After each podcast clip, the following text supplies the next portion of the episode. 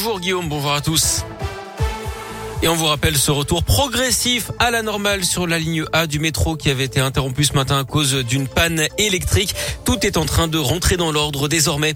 À la une, les enquêteurs à la barre au procès de Nordal Lelandais aux assises de l'Isère à Grenoble. Les gendarmes qui ont mené les investigations sur la disparition de la petite Maëlys en août 2017 à Pont-de-Beauvoisin seront entendus aujourd'hui devant les assises. Quatrième jour du procès de l'ancien maître chien.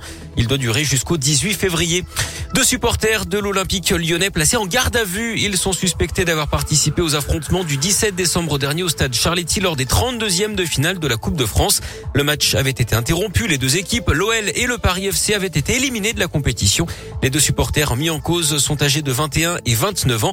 L'un est originaire de Mâcon, en Saône-et-Loire, l'autre de Saint-Genis-Laval. Selon le progrès, l'un d'eux a reconnu les faits, pas l'autre. Ils ont été laissés libres à la suite de leur audition et seront jugés en septembre à Paris.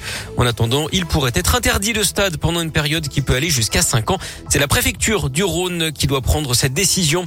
Une frayeur dans le 8e arrondissement de Lyon. Hier matin, d'après le progrès, les habitants d'un immeuble du quartier des États-Unis ont été réveillés par un coup de feu tiré dans la porte d'un appartement. Le projectile a terminé dans un canapé sans faire de blessés.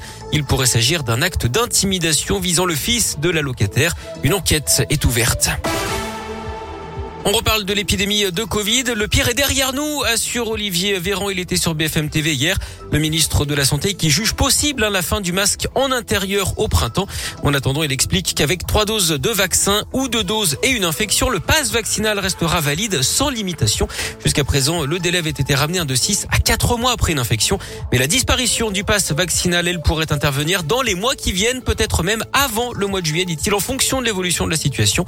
En attendant, 4,7 millions de Français pourraient le perdre hein, d'ici le 15 février. Un Français sur deux a désormais été infecté par le Covid en France depuis le début de l'épidémie. Et puis à noter également dans l'actu lyonnais cette nouvelle manifestation étudiante aujourd'hui. Les syndicats qui réclament notamment l'université gratuite. Rassemblement prévu à 13h devant le rectorat rue de Marseille.